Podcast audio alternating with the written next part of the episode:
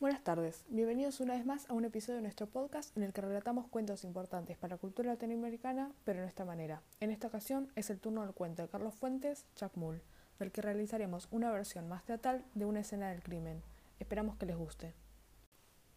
Filiberto murió ahogado en Acapulco, sucedió en Semana Santa. Vieron sus pertenencias y entre ellas había un pasaje de ida y un cuaderno barato. En cuanto al segundo, me aventuré a leerlo. Quizás sabría por qué fue declarado nuestra labor, a veces dictaba oficios sin sentido, ni número, ni sufragio efectivo o no reelección, y olvidaba la pensión. Yo colecciono estatuillas, ídolos, cacharros. Busco una réplica razonable de Chacmul desde hace tiempo y el Pepe me informa de un lugar en la lagunilla donde venden uno de piedra. Y parece que barato. Voy el domingo. Encontré Chacmul y es una piedra preciosa. Ya está aquí, por el momento en el sótano. Amanecí con la tubería descompuesta. Dejé correr el agua a la cocina y se desbordó. Corrió por el piso y llegó hasta el sótano, sin que me percatara.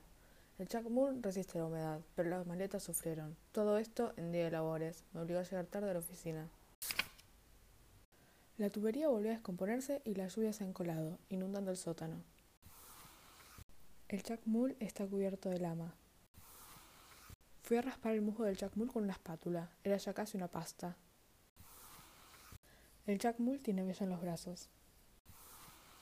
Tendré que ver a un médico, saber si es mi imaginación o delirio o qué, y deshacerme de ese maldito Jack Mull. Hasta aquí, la escritura de Filiberto era la antigua, pero la entrada del 25 de agosto parecía escrita por otra persona. Era nerviosa, ininteligible. Pensé que era pura imaginación. El Jack Mull, blando y elegante, había cambiado de color en una noche. Parecía indicarme que era un dios. A fines de agosto, Filiberto había sido despedido de la secretaría, con una recriminación pública del director y rumores de locura y hasta de robo. Hoy decidí que las noches el Chuck Mull sale de la casa. Hoy aprovecharé la excursión nocturna de Chuck para huir, me iré a Acapulco.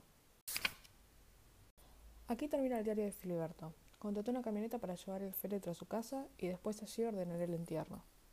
Antes de que pudiera introducir la llave en la cerradura, la puerta se abrió y apareció un lindo amarillo. Perdone, no sabía que Filiberto hubiera... Filiberto, hace tiempo que no lo veo por aquí. Falleció recientemente, pero creía que estaba en su casa antes de ir a Acapulco.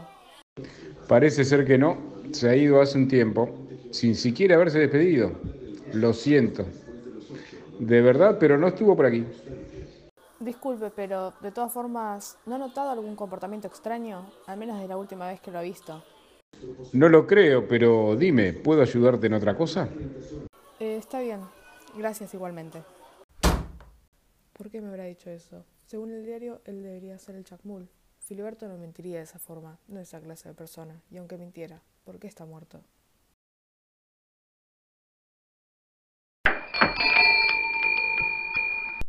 Buenas tardes, me gustaría hacer unas preguntas. Un domingo vino un amigo mío a buscar una réplica de una estatua de un Chacmul pero este falleció hace poco, y noté que luego de haberles comprado la réplica tuvo comportamientos muy extraños, que desgraciadamente le costaron la vida. Estaba esperando que alguien viniera a reclamarle. Hace un tiempo me llegaron unas notas de voz. Se notaban nerviosas, ansiosas y aterrorizadas. Fue muy extraño. Hasta que mencionó a Chacmul. Creí que se había vuelto loco, pero no era mentira. Está vivo y no es la primera vez que le roba la vida a alguien. Hay historias que cuentan cómo Chacmul se apodera de hombres que han burlado su identidad y esta vez fue el turno de tu amigo. Yo te daré las notas, pero por favor no vuelvas a buscarme. No perderé la mía también. De acuerdo, se lo agradezco. Buenas tardes, soy Filiberto. Disculpe las molestias, pero necesitaba preguntarle algo. Si es que usted sabe quién le ha dejado al Chacmul y por qué motivo. Quiero saber su origen y sacarme las dudas antes de enloquecer. Hola de nuevo, necesito que me responda urgentemente. Dudo poder aguantar más tiempo sin saber. Por favor.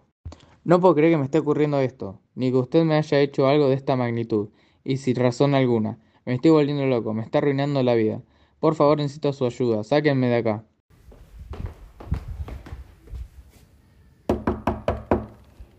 Y este lunes fue hallado en una localidad de Valle de Bravo, en el Estado de México, el cuerpo de un hombre que, según peritos, fue atacado por un animal salvaje.